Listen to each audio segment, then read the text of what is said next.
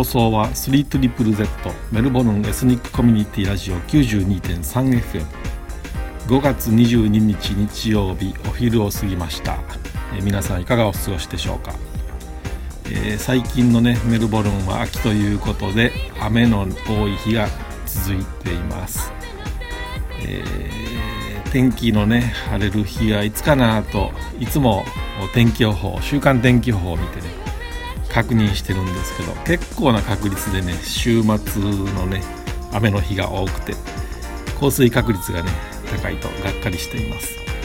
ところがね、50%とか60%っていう高い降水確率の時でも結構ね晴れってほとんど降らないことがあったり、まあ、一時的にね朝だけ降るとか、え、夕方だけ降るっていう場合もあるのでね、え、お出かけのチャンスを逃すのはもったいないなと思っていつも天気予報を見ています。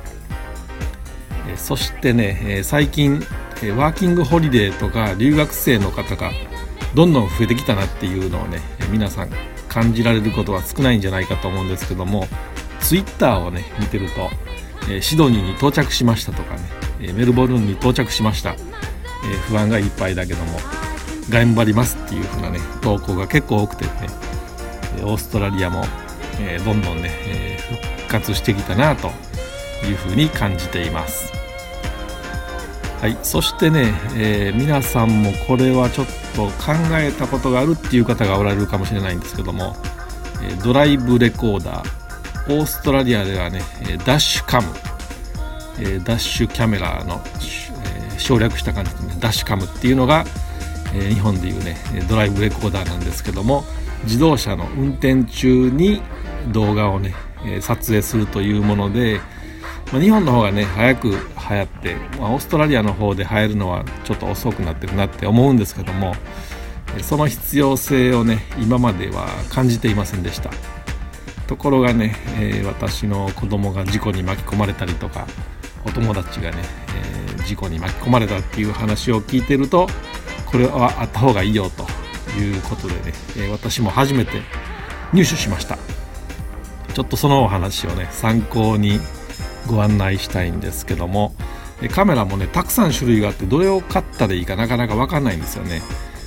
で YouTube をね日本の YouTube を見たりオーストラリアの見たりいろいろ調べたんですけども私がね選択の基準にしたのは前のね前方だけを映すのではなくって後ろの方もね追突されるので、まあ、前後ある方がいいなっていうの。これがね、えー、必要最低限だなとあとこの値段でね選ぶと安いのは画像の画質がね、え、低いので例えば当てて逃げられたとかいう時にそのナンバープレートがぼやけて見えないとかねいうことになるので多分ね299ドル以上ぐらいのを買うのがねいいのじゃないかなと、えー、私は感じました。自分自身はね安全運転で走っていてもぶつかられるっていうこともねありますし最近ではね、えお友達が4台を巻き込む事故に巻き込まれたっていうことで、えー、おとなしくね運転されてる女性の方でもそういうことにね巻き込まれるっていうこともあるので皆さんもしねそういうのをお考えであれば、えー、一つね、え、買ってみて、まあ、ご夫婦のね車1台どちらかつけてみて体験されてそしてもう一つね2台目買うっていうふうにされてはいかがかなと思います。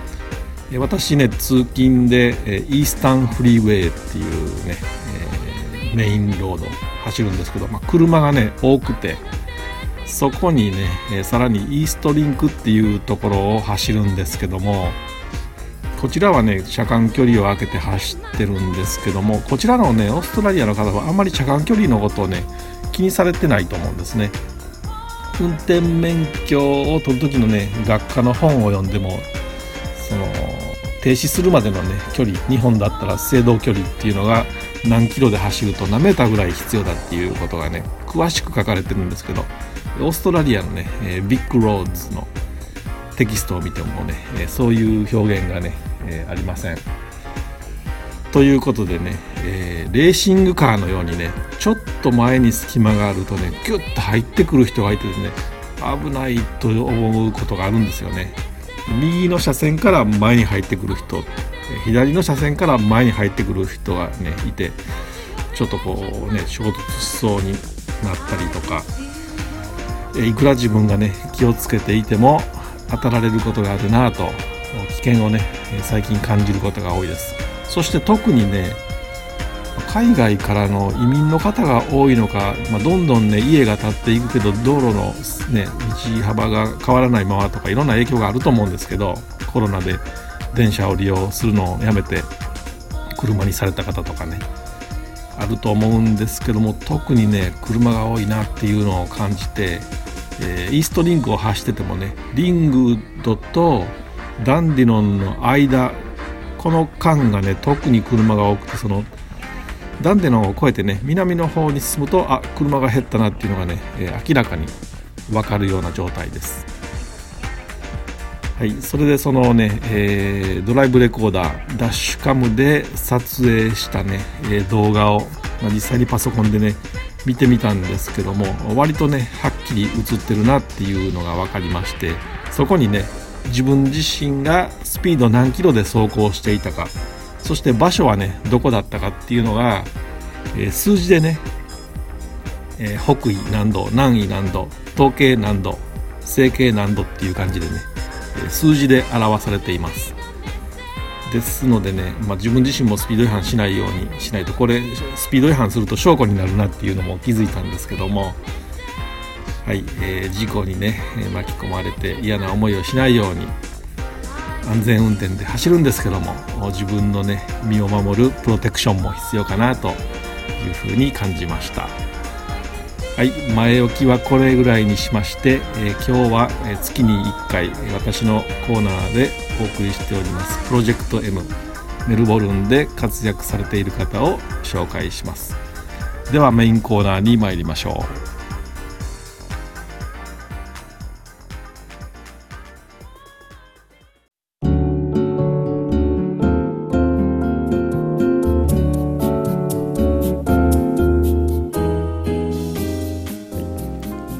えー、本日は、えー、オーストラリアで美味しいお茶を広める活動をされているまどかさんにお越しいただいております、えー、どうぞよろしくお願いします。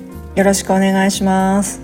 えー、まどかさんなんですけども私もともとあのお友達で存じ上げてて、はい、まあのお子さんね、うん、女の子2人おられるお母さんで、えー、私も七座でまどかさんも七座でベルボルン獅子座の会とかって言ってねあの食事に誘っていただいたりしてるんですけども、はい、あのこのラジオをね、ね、聞いてる人でも その獅子座の会に行きたいっていう方がおられたらご連絡いただければと思います。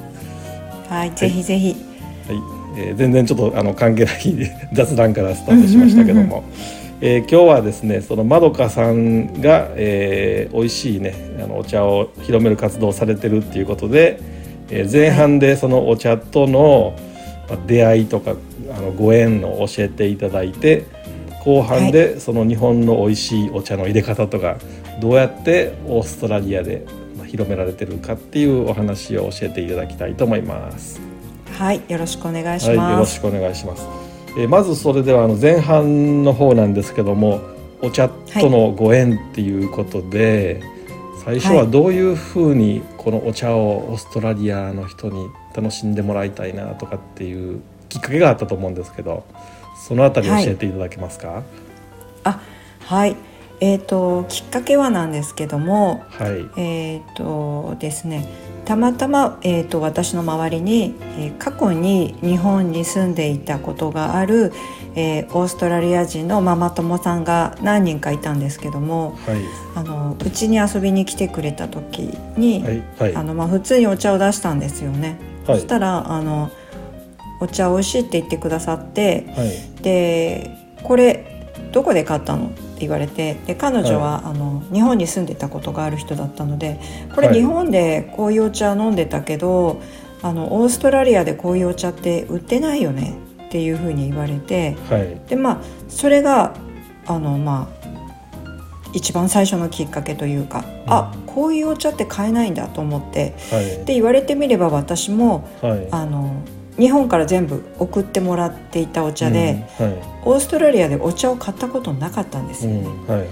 い、で全部親から送ってもらったり、はい。自分が日本に帰った時に帰ったりとか、あとはあの、まあ、親戚にあのお茶の関係にのお仕事をしてい。るものがいるんですけども、はい。でその人からの頂き物だったりとかして、はい。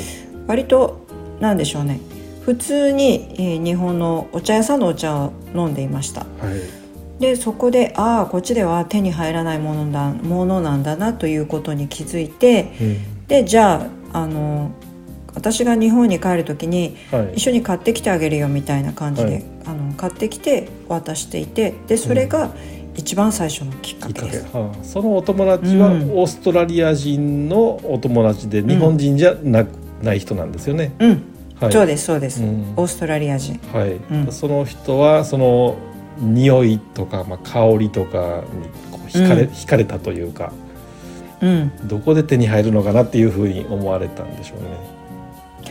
そうですね。で、あのオーストラリアでもお茶売ってるとこあるじゃないですか。はい。で、ああいうとこにないのみたいな感じで言ったんですけど、うん。なんかやっぱり日本で売ってるのとちょっと違うとか、はい。あとこっちってオーストラリアって緑茶でもフレーバーがついてるのが多いんですよね。うん。はいはい。うん、そうではなくて普通の日本のなんか美味しい煎茶が飲みたいみたいな、はい。うん。ことをおっしゃっていたので、うん、意外とないんだっていうことに気づきましたね。はい。まあはい。あのね、私自身がもし日本で買ってくるって言ってもスーパーで買ってくるぐらいしか知恵がないんですけど、まあ、日本はね立派なお茶屋さんとかもあるんでしょうけど、うん。まどかさんはちょっとこう専門的なお茶屋さんで入手されたのかその辺の市販品を最初持ってこられたのかどうやどういうものを持ってこられたんですか？ああはいお茶ですか、い。えっ、とそれはビジネスでお友達にあげるお茶ですか、はい、お友達に。お友達にあげるお茶はそうですねお茶屋さんのお茶ですね。はい。はいでまあスーパーのお茶も十分美味しいと思うんですけどもはい。お茶屋さんのお茶ってやっぱりあの厳選されているお茶を置いてますのであのやっぱり味に深みがあるというか特にあの海外であの飲む時はい。そういったお茶屋さんのお茶ってやっぱりこう日本の味だなって感じがして、やうん。っぱり美味しく感じますよね。はい。あのまあコーヒー豆と同じだと思うんですけどうん。スーパーで売ってるコーヒー豆も悪くないですけどカフェに行った時に、はい。あのロースターが作ったあのロースターがローストしたコーヒー豆あるじゃないですか、はい。はい。やっぱたまに買いたくなりますよねああいう豆って、うん。やっぱ美味しいじゃないですか、はいはいはいそううんですね、お茶もそれと一緒だと思います、うん。うん。なるほどね。あのーねえっと多分45年前に、えーうん。この「スリートリプル Z」のラジオの「ローカリマカ」っていう番組うんにうん。まどかさはいん出ていただいて、まあ、今回2回目と思うんですけども、はい。その時にあの日本でそのさらにね美味しいお茶が欲しいっていうことでお茶農家さんとかを訪問されたとかっていうふうなお話をされてたような感じがするあんですけど、はい。はい、そうなんですよね、今はい。は今はそこからお茶が来るんですか？そうです。はい。はい。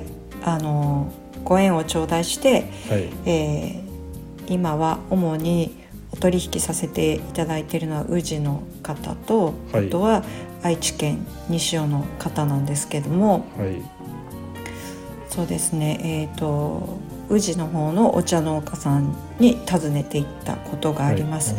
でその方はあのすごく素晴らしい、えーお抹茶を作られている方なんですけどもはい、はいあの結構ご年配の方であのオーストラリアから来たっていうふうにあの、はい。伝えたところはい。あのうちの農園とあのその製茶工場もちょっと寄ってみてはい、寄ってみるってお声をかけていただいてうん。あの遊びに行ったんですけども。まあまどかさんもともとね、関西の方じゃないので、ああ、ねそうなんです。宇治っていうと京都の宇治ですよね。結構、うん。まあ、遠いところに旅行っていう感じで行かれたと思うんですけど、そうですね。宇治ってあんな遠いと思わなかったんですけど。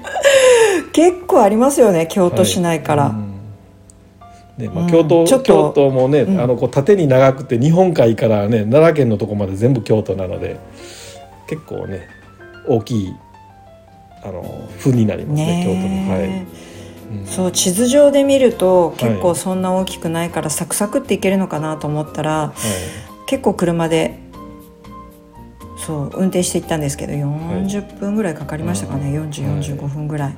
はい。はい、すごいいいとこでしたようい。ち、大体あの、うん。お茶のねあるところっていうと、まあ、この背の低い木があってなんかこう、ようん。四つ湯とか、まあ、霜が降りたりしないようになんかこうプロペラみたいなのがこううん、立ってついてて、多分あれうん。いつ回ってるのか知らないんですけども、お茶のところってこう独独特の畑ですよね。うんそうですね、はい、はい、あのオーストラリアからね、あのゲストが来られたっていうことでまあお茶農家さんも嬉しいなってちょっと見ていただこうって感じで 一生懸命説明していただいたと思うんですけどまずどういうどんな感じで歓迎されたんでしょ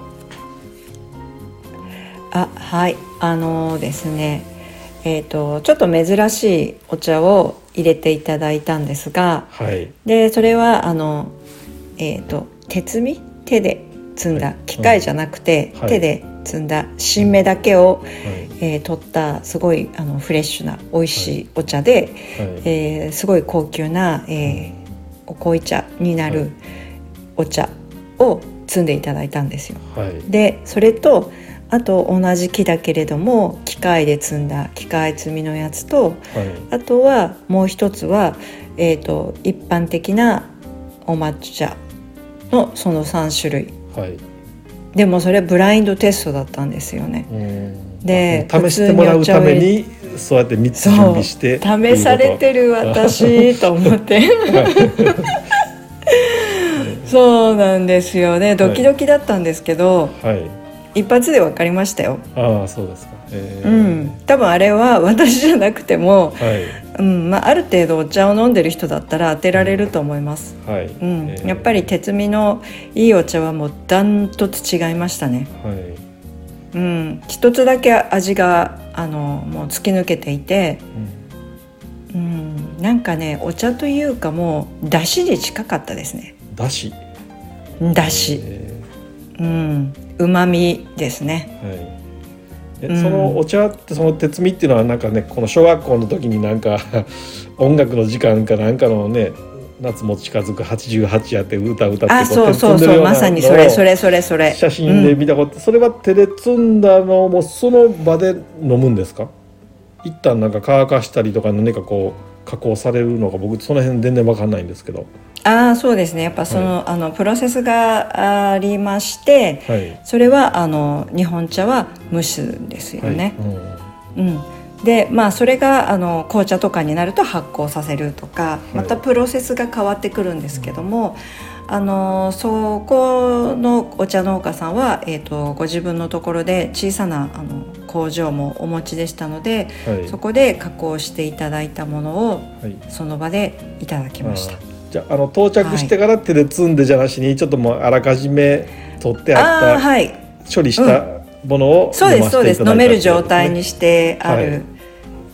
までしてあるものですね。はい。はい、でそちらをいただきました。はい、でその時に、あのまあ、手で摘んだのはね超高級なレアななかなか口にできないようなものだったのかなと思うんですけどはい。やっぱそ,、うそういうなんていうんですか感感動されたというかうん、ね、そうですね。うん。うん。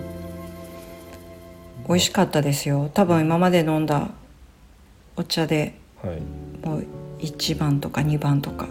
そういうレベル。でまた入れてくださった方がまたお上手で。はい。うん、やっぱりそのお茶屋さんとかあとスーパーじゃないですね。デパ地下。デパ地下の,、はい。あの女性が入れてるお茶にはかなわないですよね。それあの私のお茶仲間の方とかお茶のビジネスをしている方はみんなが口を揃えて言うんですけどはい、あのデパ地下でうん。お茶を入れてくださる方いるじゃないですか。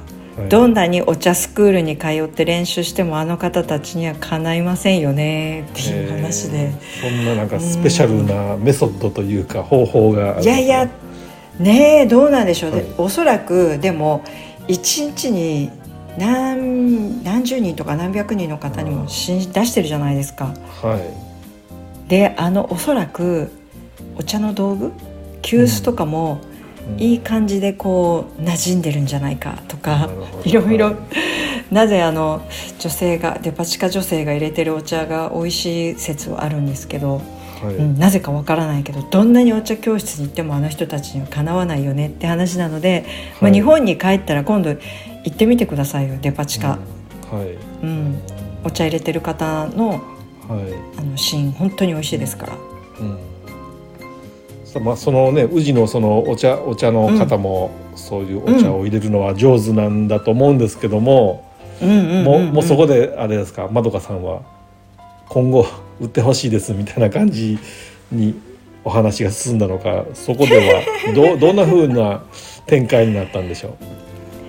あーその方はあの、はい。自分のその畑というか茶畑と、はい。あの自分のところの工場を見せてあげるよっていうのではい。でその方が作っているお抹茶ははい。本当に高級なのではい。ちょっとあれですね海外向きではないというかあ多分。日本のつ通の人っていうか。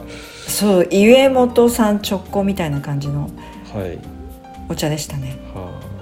じゃあそうでも私はそういうあのあごめんなさい。オーストラリアには持って帰れないような感じだったんですね。あんまりね生産できないんですって。はい。はいや持ってお願いすれば持ってこれなくもないですけどね。いはい。あのーあれだけ高級なお茶って多分お茶の先生とかしか扱わないんじゃないかなっていうような感じのグレードで。はい。でもやっぱり飲んでみたい人もいると思いますので、はい年に何回かはそういうの仕入れても面白いかなとは思ってます。はい。うんでも売売ってもらえるのかな？うーん。まあ。なんかね多分もう行き先が決まってるような感じででも私一つもらったんですよ、はい。その方から。はい。うん、なんかブラインドテストが当たったからはい。持ってけっていう感じでなんかそう一缶ねちっちゃい缶をねもらったんですよね。うん、でもうあのドキドキしちゃってはい。もったいなくて飲めなくてはい。なかなか。うんでも賞味期限迫ってきたからはい。あのメルボルン戻ってきてこちらのお茶の先生に立ててもらってはい。ただきましたけど、えー。美味しかったです。あうん、じゃあその宇治のね業者さんとのお付き合いは、もうそこでちょっと終了みたいな感じになってしまったんですかね結果的には。あーうんえっ、とそこうんそこはまた違いますね。あの、はい。そうですね。その人はえっ、とまあお茶の関係の方っていろいろな方がいるんですけど、はい。その方は主に、えー、鉄美のもやってますけども一般的なお茶も作ってらっしゃるんです。で一般的なお茶の方を私は購入してます。はい鉄美のはちょっとすごく高くあつきますね。はい、うん、なるほど。あじゃあもう今もお付き合いがあるところなんですね。ずっと。その後続いてる。うん、美そうですね。はい、そうですね。でオーストラリアであの皆さんに楽しんでいただく方用にさっきのそのおっしゃった岐阜県でしたっけ？そちらの方もあ、愛知県です愛知県。愛知県。うん、そちらの方も訪問されてちょっと売ってほしいですっていう感じになってるんでしょうかああ。見学だけですか？最初行ったのはえっ、とその取引先のお茶屋さんですか？えっとさっきね見学にその宇治とはい。愛知県のところ行かれたっておっしゃったんで、はいはいはいはい。もう両方ともあのお付き合いがあって、今オーストラリアで皆さん楽しんでくださいってされてるのはその愛知県の方もお付き合いされてるのかなと思ったんですけど。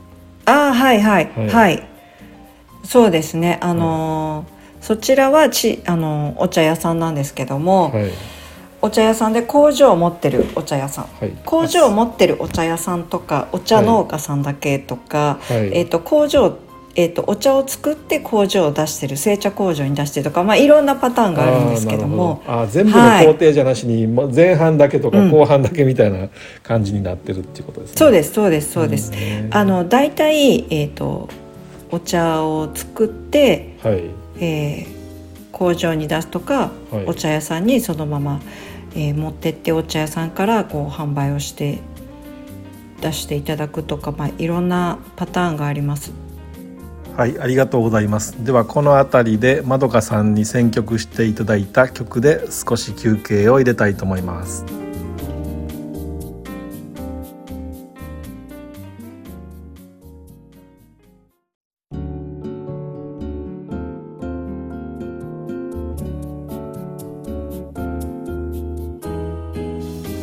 はい、それではここから後半の方のお話を伺いたいと思います。はい、はい、あの私もねお茶たまに飲みたいなと思って、えー、ちょっと日本食材店とか、えー、でねお茶を買ったりするんですけどなんかあまりね、うん、香りがしなくて市販品だなっていう風な感じがするんですけども、うん、以前にね、はい、あのまどかさんの方からいただいた玄米茶を、あの玄あの台所で入れてるとお茶に全く知識のない息子が近づいてきまして「何飲んでるの?」と、うん、自分も飲んでみたいっていうふうに言われたんですけど、それは多分ねこの香りが今までに匂いの嗅いたことのない玄米茶のこのいい匂いがしてきたと思うんですけどね、うん、なんかそういうのにね、ね、引っ張ってこられるファンが増えるといいなと思ってるんですけども。そうですね、はい、もうあの私が目指しているところはまさにそのひかるさんの息子さんのような方に、あの届けたいと思っているんですよね。だからもう本当にあの嬉しいです。そうなんですよ。あの玄米茶すごく美味しいんですけどあの玄米は、えーと、もち米の玄米なので、はい、普通の玄米よりもまたさらに甘い、でちょっと深入りしてますので、はい、玄米をですね、また香りもいいですよね、あれ。うん、で普通の玄米って何でしょう。まあ普通の玄米なんですけど私のはまあもち米を使っているっていうのとあとは普通は玄米茶って煎茶をミックスしてるんだけど玄米と煎茶、はい、あれはあの仮金って言って、まあ、茎の部分も入ってて、えーと、玉露になる茎の部分が入ってるんですよね。はい、なのでうまみもあって、うんリフレッシュ感もあってお餅のもち米のスイートな部分もあって、はい、普通の玄米茶なんだけどあのいろんな味が楽しめるっていう、うん、すごいいいお茶なんですよね。はい、高温で入れても香ばしく、はい、あの低温で入れてもうまみが出て、うん、すごくいいんですよ。私はあれあのお茶はえー、愛知県の西尾市のはい、あのお茶屋さんから持ってきてるんですけども、はいうん、あれはこの道30年の、はい、えー、茶師の方のオリジナルのブレンドなんですよね。うん、うん、で絶対あの内訳教えていただけないんですけど、はい、なんかそれはもう私の秘密みたいな感じで。で実はそこのお茶屋さんには私は抹茶の買い付けで、はい、あの訪れて行ったんですけど、うん。はい、その時に、えーとまあ、普通にこうお抹茶どのお抹茶にするかとか、はい、えーと、抹茶のあのあれですね引いてるところの工場工場も見せてもらったりとかして、うん、で待ってる時に「なんかちょっとお茶飲みますか?」って言われて。でまあ普通に煎茶とか出されたんですけど、うん、他にも「もう一杯どうですか?」って言われて、はい、私玄米茶が好きなんですよね？っていう話をしたら、うん、その玄米茶が出てきたんですよ。はい、それでえこれ今までちょっと飲んだことないぐらい美味しいと思って、うん、これってめちゃくちゃ美味しいんですけど？みたいな話したら、はい、ああなんか特別なブレンドなんですみたいな感じで、でその場でえー、どういう人が作ってるんですか?」ってブレンドされてるんですか?」って言って、はい、であのブレンドしてる人を紹介していただいて、うんうん、で抹茶の買い付けだったんだけどもその場で、はい、あの玄米茶も買い付けたっていうお茶なんです。よ。えー。うん、今ねそうあのお茶ねちょっと、はい、あの在宅勤務で家でね仕事をする、うん。時間が増えたからちょうどね、うん。あの玄米茶の、ま、匂いも楽しめるし味も楽しめるって感じで、うん。ちょっとリラックスにねいいなと思って。特にその玄米茶のあの匂いを嗅ぐとね日本のどっかの会社に行って会社訪問した時にね、うん。あのお茶入れていただいたみたいなそんな気分になれるんですけど、うん。はい。ほっとしますよね。はい、うん。なんかそういうああいねうお茶で日本になかなか帰れない里帰りみたいな感じがして、うん。で、うんうんうんそのまどかさんにいただいたお茶はなんかあのちょっとケチくっさい話になるんですけどお湯を何度も入れてもまだ匂いがうんうんうん。続いて出てきて、うょっとなんですよ。まだ最後まで飲めるっていうか1回で終わりじゃなくてちょっとなんかし,、しつこく3回ぐらい水お湯を足してるんですけど。うん、全然いけますよ。三杯は普通に全然いけますよね。はいうん。だいたいあの私が取り扱ってるお茶は普通に三三銭あの飲んでいただいてはい全然大丈夫です。はいあのまたい一煎目二煎目三煎目のあの味の違いもちょっとありまして、うんそうですね。じゃあ一煎目はですね。はいえー、と大体じゃあお茶の入れ方も軽くちょっと説明させていただくと、はいまあ普通に急須温めてお茶を温めてあのお茶っ葉入れますよね。はいで大体普通の、え2人分の急須えっ、と2人分の急須だとお茶って本当はあの1人当たりのまあ 100cc とかそういう感じで言われてるんですがでも皆さんちょっと多く飲まれてますのでだいたい 160cc で私は考えてるんですけども、それの2杯分 320cc 入るようなはい。急須で私はだいたい 5g ぐらい入れたらいいかなって思ってます。はい。うん、で気持ちちょっと濃いかなお多いかなっていうぐらいに入れるのがポイントで。うん。で大体、えーお茶の入れ方を見ると1分とか書いてるのが多いんですけど、うん。もうお湯を入れてから45秒はい。45秒で、えー急須からこう注ぎ始める、うん。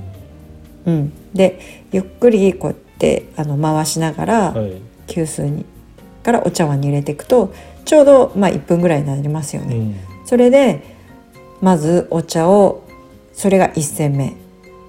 でそれもそれは多分一番栄養が出てると思うんですが、はいはい。で2煎目いただく時はお湯を足したら、えー今度は待たずにすぐそのままうん。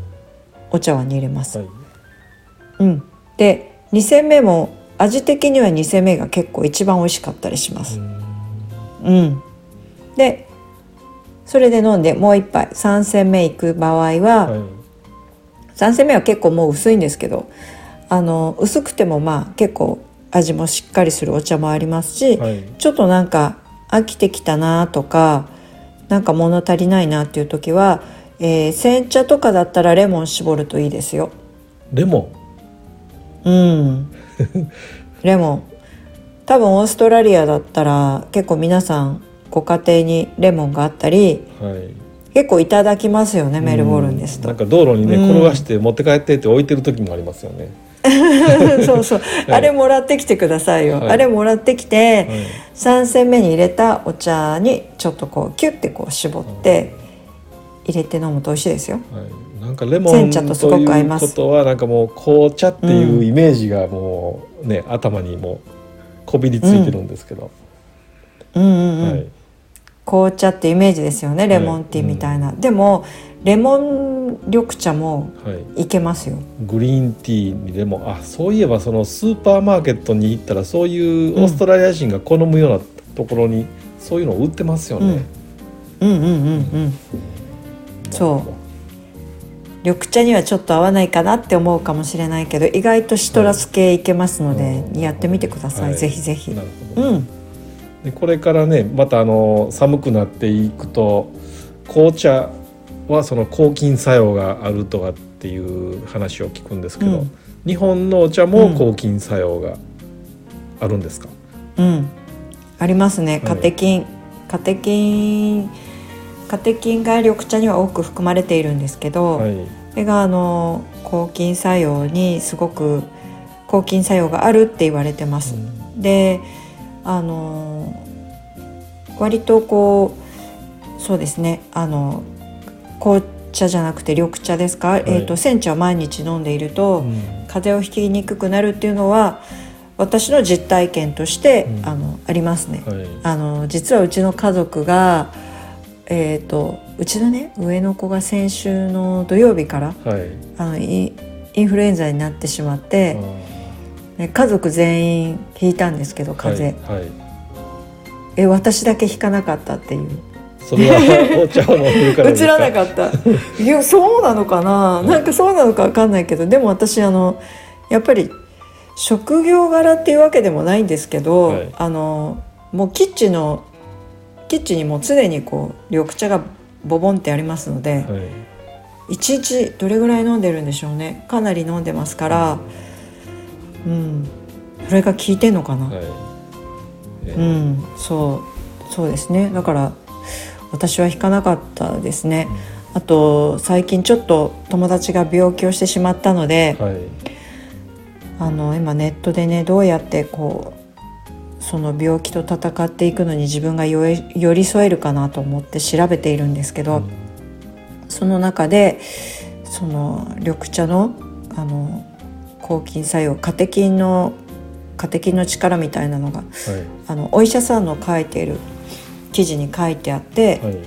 あの毎日緑茶を飲んでいる人とそうでない人では、そのがんの作用のあの発がん性でちょっと変わってきているっていう記事がはい。出ていました。うん。うん、なるインターネットなんですけども、はい。お医者さんが書かれたので出てましたね。うん。うん、だから毎日飲まれていくとやっぱりいいのかなって思ってます。はい。でもそのお医者さんの、えっとおすすめの飲み方っていうのがちょっとすごくて、えっと緑茶煎茶の葉っぱを入れてえ8分急須に置いてくださいって書いてあってはい。で実際やってみたんですけど 8分とてもじゃないけど苦すぎて飲めなかったっていうね、はい。うん、でもねそこまでやる必要ないと私は思ってて。うん。でそれを普通に急須で入れたお茶を何杯も繰り返して飲めば同じことじゃないかなってちょっと思ってます。はい。うん、うん。なので1杯だけ飲んだからって言っても茶葉を捨てちゃうんじゃなくて、はい。何杯か飲んでうん。あとは、えー、と出がらしの再利用みたいなのがあって、うん。多分ひかるさんもご存知だと思うけどこういうなんて言うんでしょう。自分で作るようなティーパックっていうかはい。わかります、こうなんかこう上がいなり寿司のポケいなり寿司の皮みたいな感じで、はい。あれのトーンん？白い袋？はい。に自分でお茶っ葉を詰めてくるってひっく折りり返す。折り返すというかはい。折り返すやつ、うん。うん。あれをねあれに出がらしを入れて、はい。あのお風呂に入れるといいんですって。茶風呂。うん、体が温まるとかそういうことなのかな、はお肌にいいらしいですい。よ、えーじゃあ女性向けですね、男性にもいいと思いま 男すいいですか？こう顔こうやって顔をこう洗うとかね、はい。こするとかしたらいいんじゃないかなって思います、はい。えうん。あでもねあと出がらしでチャーハンを作るといいっていうのも聞いて、ーはい。それはやってみたんですけど、はいそれはちょっとね微妙だっあたね。ー。なんか想像がつかないですけど。ねえ。うん。あとは何でしょう？お庭に、はい。えっ、とお庭に出がらしを捨てるのもいいっていうのも聞きました、はい。なんか聞いたことありますね。うん。土のねなんかねうん。抗菌にいいっていうのを聞きましたけどね、そえーうんううん。あとはあのそのねあお茶っていうともうあったかいお茶しかも想像しないんですけど、まあ、日本だったら麦茶とか、うん。まあ、冷たいお茶。オーストラリアでもまどかさん冷たいお茶作られてますか？ああそうなんです。私はあの水出しのお茶今すごい勧めてましてお客様に、はい。うん、あのなぜかというと入れるのが簡単、うんうん、入れるのが簡単だし、はい。美味しいんですよね。はい。でお茶が、えー、とこう苦味が出てしまうのっていうのはあれはカテキンなんですけども、はい。苦味ってあの高温で高温の水お湯ですよね、うん。あのお湯で入れると温度の高いお湯で入れると苦味が出やすくなるんですよ。はい。うん、なので水出しとか氷出しで、えーお茶を入れると苦味よりも甘みの方が強く出て、はい。飲みやすいんです。えー甘み、うん、うん。甘み、はい。そう。で私はあのハリオのハリオってご存知ですか？日本のメーカーなんですけど。ハリオっていう日本のメーカーがあるんですけどはい。もともとはビーカーとか作っているあの科学の実験で使うようなビーカーとかを作っているメーカーさんなんですけども、はい。そこのハリオさんが作っているフィルターインボトルっていうものがあって、こんなガラスのボトルの上に蓋があってうんはい。そこの蓋の内側に、えー茶こしがついてるんですよね、はい。うん、なので茶葉をボンってそのままボトルの中に入れると,、はい。えー、とボトルの下の方でこう茶葉がどんどん広がってって、うんでここに茶こしがついてるので、はい。あの自分で、えー茶こしを使わなくてもそのままコップに継ぎ足すことができる。うんえー。でそれを、えー私は冷蔵庫に常に入れっぱなしにしてて、はい。で家族がまあ好きな時に飲んでる。うん。でまあ足りなくなったらちょっとお水足しといてねみたいな感じで、はい。うん、え麦茶の緑茶バージョンです。ーはい。うんね、誰かが作ってくれるとね飲むんですけど私は自ら自分で 作ろうとしないんですけど。ヒカルさん絶対それこれだったらね、はい。ヒカルさんもねできると思うから、はい。もうおすすめしちゃいますね。はい。そのねうん苦甘いの甘いっていうのはいいですね、うん、うん。甘いですよ、はい。苦味がね出にくい。はい。水出しだと苦味が出にくいです、はいで、うん。あったかいのを飲みたくなったら電子レンジに入れて温めるとそれもすごい荒技なんですけど。年がら年中あの水出しでやってますっていうお茶屋さんがいて、はい。いらっしゃって、はい。でその方が裏技で教えてくれたんですよね、なんかもうチンで。うんはい。冬はチンで。水出しのお茶をチンで。えー、って思ったんですけど、はいそう。意外といけたっていうね、はい。うん。あとそのねお茶をあの、うん。オーストラリアの皆さんに知っていただくっていうことで、はい。えーまどかさんが例えばあの日本語を勉強されてる生徒さんのところで、うん。ワークショップをされたりとかあの写真をね拝見したことがあるんですけどあこれ皆さん、はいはいはい。反応はどんな反応なんでしょう？やってて楽しいんだと思うんですけど。うーんすごい楽しんでくださいました。あの抹茶のえっ、と抹茶を自分で立てて、はい。えっ、とまあ茶筅の使い方をちょっとあの学んではい。であとは、えー抹茶がどうやって作られるとかどういうふうにあの作られてどういうふうに加工されていくかっていうお話をちょっとして、はい。で最後に、えー自分で自分の家で抹茶ラテを作れるようになるっていうワークショップなんですけども、あの抹茶が好きだっていう方がもうどんどんどんどん毎年増えてきてる感じはしますね。うん、で日本茶に対し日本茶に関してすごく興味を持たれてる方もすごい増えてきましたし、うん、中にはすごいマニアックな方もいて。はい。あの濃茶濃茶ってあのお茶の稽古とかであの普通の薄茶よりもちょっとグレードの高いはい。お茶をうん。えー、ちょっとドロッとしたお抹茶立て方なんですけども、はい。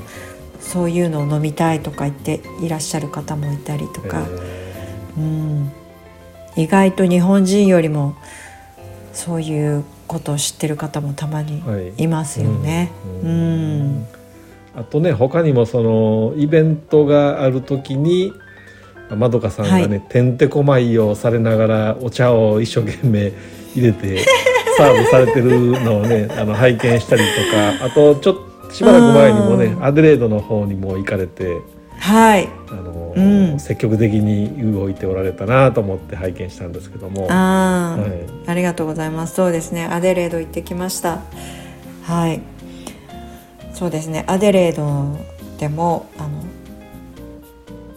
抹茶のブームが来てるみたいで、はい。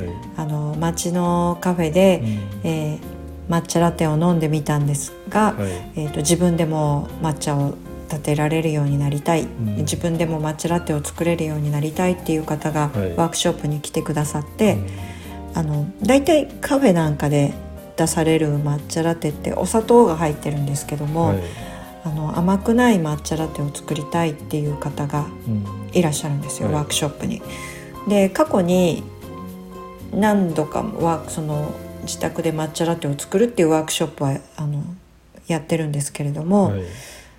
私必ず一応お砂糖とかあとシロップ甘いものを出して、あの苦かったら足してくださいねっていうふうに言ってるんですが、うんはい。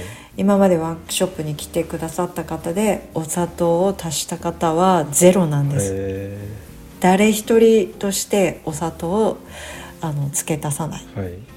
てことはやはり皆さんなんか甘くないもの甘くない抹茶が好きなんだなと思って、うん。またね勉強になることも多いですよ。はいえーうん。それはあの日本人の方はワークショップに来られなくてもうオージーの方がメインなんですかね？そうですね。過去に日本人の方2名来ていただきました。はい。かな？うん。2名だと思います、あとはほぼほぼ、えーアジア系オーストラリア人の方とか、うん、アジア系の方。アジア系の方が一番多いと思いまはい。す、うん。ああとは白人の方よりもそのアジア系のうん。オーストラリアで、まあまあ生まれ育ったとかそういう人が多いのかな。うん。はい。そうですね、はい。アジア系の方が一番多いです、はい。えー。あとここで生まれた方とかあとどこかからか移民していらっしゃったアジア系の方、はい。でその次ぐらいが白人かな、うん。白人系オーストラリア人の方、はい。うん、でもダントツアジア系ですよ、はい。えーまあ、そしたらもううん。日本茶がいいとか、そういうのを元からちょっとある程度知識があってうん。健康にもいいとかうんうんうん美容にいいとかって分かっててそうですね。ワークショップに来てるのかな？うん。はい。うん。よく皆さんあのご存知ですよ、はい。あとワークショップに来てくださってる方おそらく多分7割ぐらいの方は日本にいたことある人なんじゃないかな、じゃあもともと日本が好きでね、おそらくそういう京都に行った時もそういう 何か飲んだとか、うんうんうんうん。そういう知識がすでにある人かなって感じがしますね。うん。はい、そうですね、そんな感じです大体、はいなるほどね。うん。はい、またあの今年もそういうイイベントに出られる予定を考えられてます？そうですね。なんかはい。イベント自体がやっぱり以前に比べればあのコロナで減っちゃってる、ううんん感じなんですけど後半またね今まで通りにできるようになればいいなと思ってまして、はい。で今のところまだ次のイベントは決まってないんですけれども、はい、またその日本人のねあのコミュニティね。日本の文化の、はいうんはいコミュニティにいらっしゃる方と何かできないかなって話はしてます。はい、あの今日ね、うんこのラジオを聞かれて、えー私もその緑茶とか抹茶とか、えーうん玄米茶ね口にしてみたいっていう方おられると思いますので、えー、スリートリプル Z のね Facebook とか、えー、Instagram の方にねリンクを貼っておきますので、えー皆さん興味のある方ねちょっとホームページを見ていただいたらいいかなと思います。あありがとうございます、はい、よろしくお願いします、ね、今日はあのあまり時間がこれぐらいしかないのでもっとお話をね聞かせていただきたいんですけどもはい今日はあの時間の都合でここまでということで、えー、お忙しいところ面白い話を教えていただきましてありがとうございました、えー、とんでもないです。とんでもないです。ありがとうございました、はい、ま、よろしくお願いします。はいよろしくお願いいたします、